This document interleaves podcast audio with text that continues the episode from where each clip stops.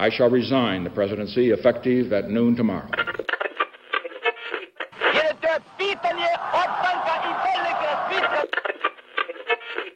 Sejam todos, todos e todas muito bem-vindos a mais um episódio de Demônio de História. E no episódio de hoje eu vou falar com vocês um pouquinho sobre a história de Júlio César. O ditador romano, já começar falando que César nunca foi imperador, mas foi sim um ditador romano. Guarda essa informação porque lá no final do episódio vai ser interessante. E junto disso vou falar sobre a frase que Júlio César não criou, mas popularizou. Aleia iacta est. O dado está lançado, também traduzido como a sorte está lançada. Aproveito para já agradecer a todo mundo que escutar esse episódio e vamos começar do início. Para eu falar sobre Júlio César em si, eu tenho que fazer, falar brevemente sobre, sobre os acontecimentos que vieram antes do general romano. Roma, na época, já era uma república. Para quem não sabe, Roma foi dividido entre um reino, uma república, um império. Para quem quiser mais informações gerais sobre Roma, eu recomendo escutar o segundo episódio do podcast, que é justamente um bate-papo com esse professor meu chamado Rafael Escopacasa, especialista em Roma, episódio muito bom, vale a pena conferir. E nessa República Romana, uma crise havia se instaurado. Uma crise que, nos anos anteriores de César, foi causada por Sula. Aqui não conhecem Sula, S-U-L-A, ou S-U-L-L-A, dependendo de como de algumas traduções, foi um ditador romano. Ele conseguiu me dar força, obrigar o Senado a o reconhecer como ditador. O que, em uma república, de certo ponto, democrática de Roma, era um absurdo. E por incrível que pareça, Sula havia, com, havia topado se afastar do poder. De uma forma até que pacífica mas não sem realizar mudanças que impactariam o futuro da República. Ainda no poder, ele criou uma lei que proibia os generais de entrarem na província romana, entendo por romana a Península da Itália, uma parte mais ali do meio da Itália para baixo, com suas tropas. Dessa forma, teria justamente essa seria uma forma justamente de evitar que outra pessoa seguisse seus passos. Porque, afinal de contas, ele entrou com o pé na porta e tudo mais em Roma com suas tropas. Mas isso tem um problema. Quando o general ia para Roma, então, ele liberava seus soldados. Esses soldados só recebiam salário, recebiam realmente fonte para sua sobrevivência em serviço. Quando já não tinham mais idade de estarem juntos ao seu general, eram dispensados. E muitos não tinham o que fazer, não tinham renda, não tinham como conseguir sua subsistência. Por isso, permitia que qualquer general que oferecesse a eles ganhos teria sua lealdade. Isso vai ser importante daqui a pouco. No mesmo período, um jovem romano estava ganhando muita fama esse era Pompeu. Um prestígio que ele, uma fama que ele consegue graças à sua ação militar vitoriosa na atual Espanha, na Península Ibérica, na Península Hispânica, como preferirem. E essa fama conquistada por Pompeu levou a ele a tomar uma decisão. Ele queria ser cônsul. Para quem não sabe, cônsul era o cargo mais alto da República Romana e basicamente todo ano elegiam dois cônsuls. Um podendo vetar decisões do outro para manter uma espécie de democracia, uma espécie de equilíbrio. Junto a Pompeu havia um homem chamado Crasso. Crasso, um dos homens mais ricos, se não o mais rico de Roma, conquistou sua riqueza tomando terras dos inimigos de Sula que foram assassinados pelo ditador. Então ele tem uma fortuna, uma fortuna manchada com sangue. Ele também tinha uma fama militar.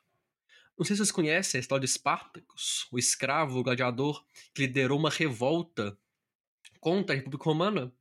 Tem até séries, filmes sobre o Marx, chega falar sobre ele, mas o fato é que o revoltou Espartacus é derrotado por Crasso. O que gerou ele, o que gerou a Crasso, o general, uma fama. Com riqueza e fama, ele também lançou seu nome para como candidato a cônsul, sendo eleito junto a Pompeu. E é interessante falar um pouco dessa, da atuação deles como cônsul, porque Pompeu continuava militarmente ativo. Ele passou pouco tempo dentro de Roma em si, o que prejudicou a imagem dele como político. Mas como militar, ele era muito respeitado. Ele atacou o Império de Ponto, que fica no Oriente Médio, sendo vitorioso, conseguindo conquistar aquela região e conseguindo até mesmo resolver uma disputa interna da Judéia. Judéia, onde Cristo nasce, era uma província do Império Romano. E apesar da pouca desenvoltura política, a sua fama e sua capacidade militar assustavam o Senado. Eles temiam que Pompeu, que foi inclusive militar ao lado de Sula, marchasse em Roma com suas tropas e tomasse o poder. Mas a realidade é que Pompeu não tinha interesse em tornar ditador. Ele só queria duas coisas: consolidar seu domínio na Ásia e entregar terra aos seus soldados, conseguindo assim território para si e o apoio de seus soldados. Mas, como eu disse, ele não era um bom político. Ele mal ficava em Roma mesmo como cônsul. O que impediu ele de conseguir fazer qualquer grande mudança, qualquer aprovação de leis no Senado romano. A situação mudaria graças a um também jovem, inclusive o mais jovem entre Crasso e Pompeu, inclusive o mais jovem personagem que, dessa história que eu vou contar pra vocês, que era Júlio César. César retornava da Espanha vitorioso e também queria aproveitar. Apesar de não ter grandes vitórias como Pompeu e, e Crasso, seus antecessores, ele arriscou. Mas ele não foi bobo. Ele sabia que teria que lutar ou que negociar a sua eleição. Por isso, ele se reúne com Crasso e Pompeu. Faz com que os dois se reaproximem e faz alguns combinados. Ele oferece Júlia, sua filha, em casamento a Pompeu. Ele se aceita e garante ainda que os objetivos de Pompeu de consolidar seus territórios na Ásia e de dar terra aos seus homens seriam cumpridos.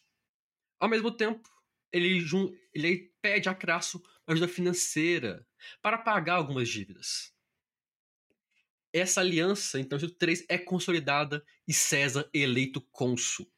E essa aliança, podemos dizer informal ou não regulamentada, ganha o nome de triunvirato, ou primeiro triunvirato. Na ideia de que as decisões seriam tomadas por César na lei, ou no Senado, mas ele estaria atuando junto com Crasso e Pompeu para o interesse dos três fossem decididos. Ou seja, é como se três pessoas estivessem comandando Roma no lugar do cônsul.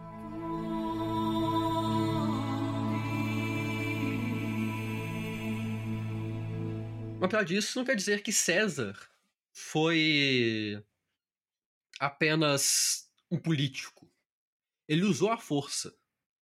Ele usou a força para ameaçar e até mesmo agredir senadores para garantir sua vitória, suas vitórias em votações. Ele não era flor que se cheire também. Mas eu devo admitir que ele era um militar de excelência. Ele foi atrás das glórias militares, principalmente contra os gauleses. E são essas vitórias de César contra os inimigos de Roma que deixam ele muito poderoso. Ele consegue uma fama comparável aos seus colegas e uma riqueza maior que qualquer romano tinha visto. As suas histórias vão desde batalhas na Espanha, batalhas contra os gauleses, até mesmo a invasão da, das ilhas da Inglaterra. César está se tornando uma pessoa conhecida, respeitada e temida. poderoso como ele estava, ele conseguiu um mandato de cinco anos nas suas províncias, que ficava ali no sul da atual França. Que é inclusive curioso, porque geralmente o mandato era de um ano, podendo ser expandido para dois. E apesar de estar sempre em batalha ou sempre em campanhas, César nunca deixou, nunca se deixou ficar distante da política. Sempre mantinha contatos em Roma, mantinha pessoas de sua confiança em Roma para organizar ações no Senado, para combater a oposição. Então ele conseguia, ao mesmo tempo, equilibrar o seu lado militar e o seu lado político. Mas não se criar inimigos. A violência de César levou a ele a ser inimigo de muitos senadores, muitos políticos romanos, o que tornou um problema. Um problema que, se, que aumenta de tamanho em 54 e 53 a.C. Por quê? Em 54 a.C., Júlia, sua filha e esposa de Pompeu, morre durante o parto, o que enfraquece um pouco os laços com, com Pompeu. E no ano seguinte, 53 a.C., lá na Ásia, Crasso é derrotado. E, além de derrotado militarmente, ele acaba sendo assassinado. Com uma aliança enfraquecida e com um dos, um dos membros do triunvirato morto, o próprio triunvirato e a posição de César estavam ameaçados. César sabia muito bem que a sua riqueza e sua glória o protegeriam apenas enquanto senador, junto com enquanto cônsul, junto com a proteção legal que o cargo tinha. Mas ele também sabia que no momento que se tornasse um cidadão comum, que deixasse político, ele seria processado. E um processo que temia que não seria justo e levaria ao fim de sua riqueza e de sua carreira.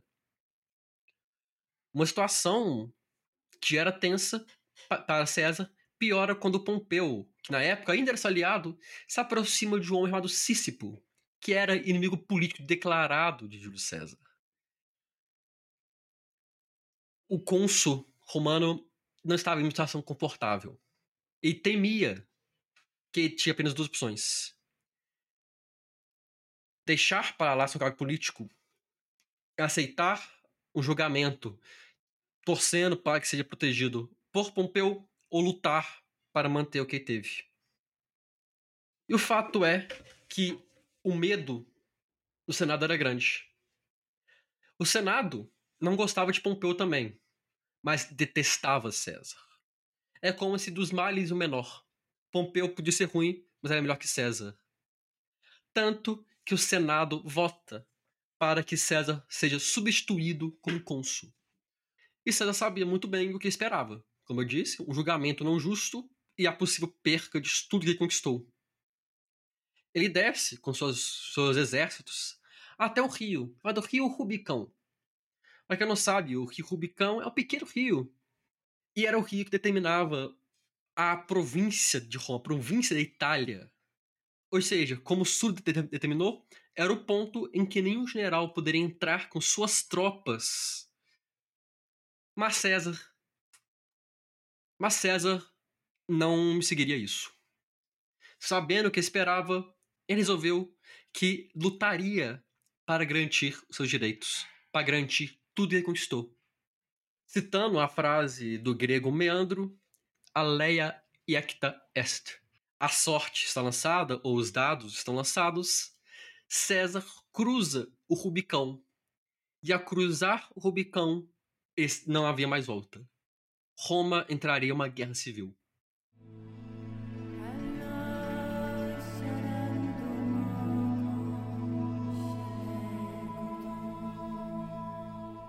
De janeiro de 49 a.C. até 45 a.C., César e Pompeu lutaram uma guerra civil devastadora em Roma. Uma guerra cujo César entrou com uma desvantagem numérica. Porém, a estratégia e sorte estavam ao seu lado. Em uma passagem por Egito, os romanos acabam envolvidos na chamada Guerra, Guerra Alexandrica, em uma disputa do trono entre Cleópatra e Ptolomeu. pelo trono egípcio, no caso. Os romanos acabam envolvidos nesse conflito e Pompeu é assassinado por apoiadores de Ptolomeu ao desembarcar no Cairo. A morte de Ptolomeu, apesar de dar vantagem a César, não foi tão valorizada pelo mesmo. Há até mesmo relatos de que a cabeça de Pompeu foi entregue a César e esse ficou horrorizado com o que viu, mandando enterrar a cabeça em Alexandria, onde, a, onde posteriormente foi construído um templo em homenagem aos deuses romanos. O fato é que em 44 a.C., César estava vitorioso. A guerra havia acabado, seu principal inimigo estava morto. Mas César não seria um cônsul, mas também não seria imperador, apesar de ter tentado, ter aspirado. César foi então anunciado pelo Senado, ou apontado pelo Senado, como ditador perpétuo. Então, olha só, como eu disse lá atrás, César nunca foi rei, nunca foi imperador. Ele foi, então, um ditador. Não sei se vocês conhecem, chamado calendário juliano, que é o calendário adotado por César, e, inclusive, o mês de julho é em homenagem a ele, em homenagem a Júlio César.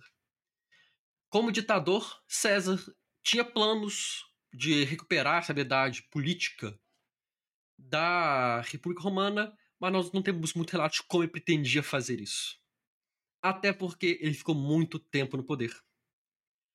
Cerca de um mês após a sua nomeação como ditador perpétuo de Roma, ele foi chamado ao Senado para uma reunião. No Senado, ele se deparou com Brutus, senteado, e cerca de outros 59, 60 senadores. Eles conversaram, e quando César se levantou para ir embora, foi esfaqueado não por um, mas por todos os senadores que estavam ali, incluindo seu enteado. Foi a forma que os senadores se viram de se livrarem do ditador e buscarem uma estabilidade romana. Eles queriam estabilidade e eles não acreditavam que César conseguiria dar isso. E fora, como disse lá atrás, César tinha muito medo política.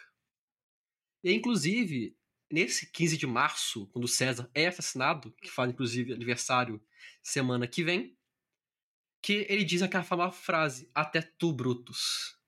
A frase referindo ao fato que seu enteado, pessoa que ele amava, o traiu, atramando sua morte. A morte de César e o fim da Guerra Civil não levaram Roma a uma paz, uma estabilidade. Pelo contrário, novas disputas políticas pelo comando de Roma surgiram, levando ao surgimento do segundo triunvirato.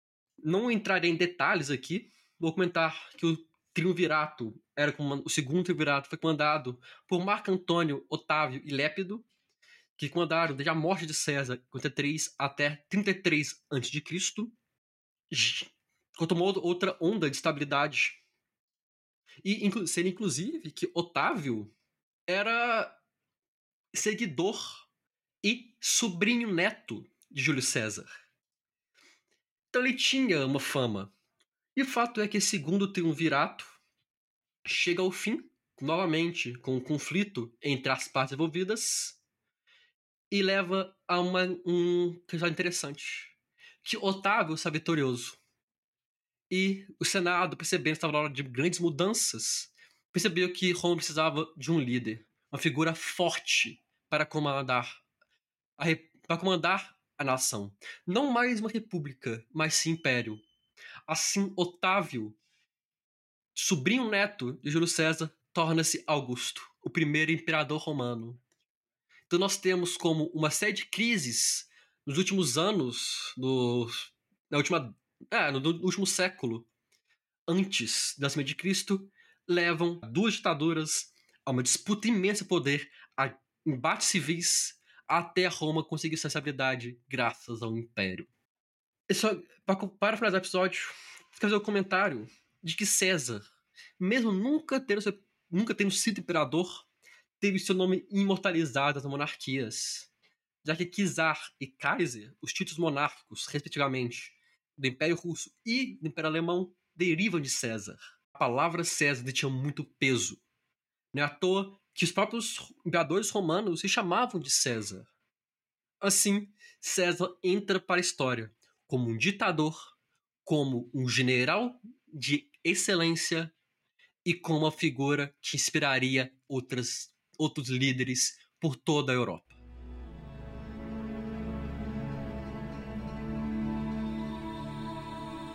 Eu agradeço a todo mundo que escutou o episódio até aqui, em especial o Felipe Bulgo Dom Ratão, um grande amigo que financia esse podcast.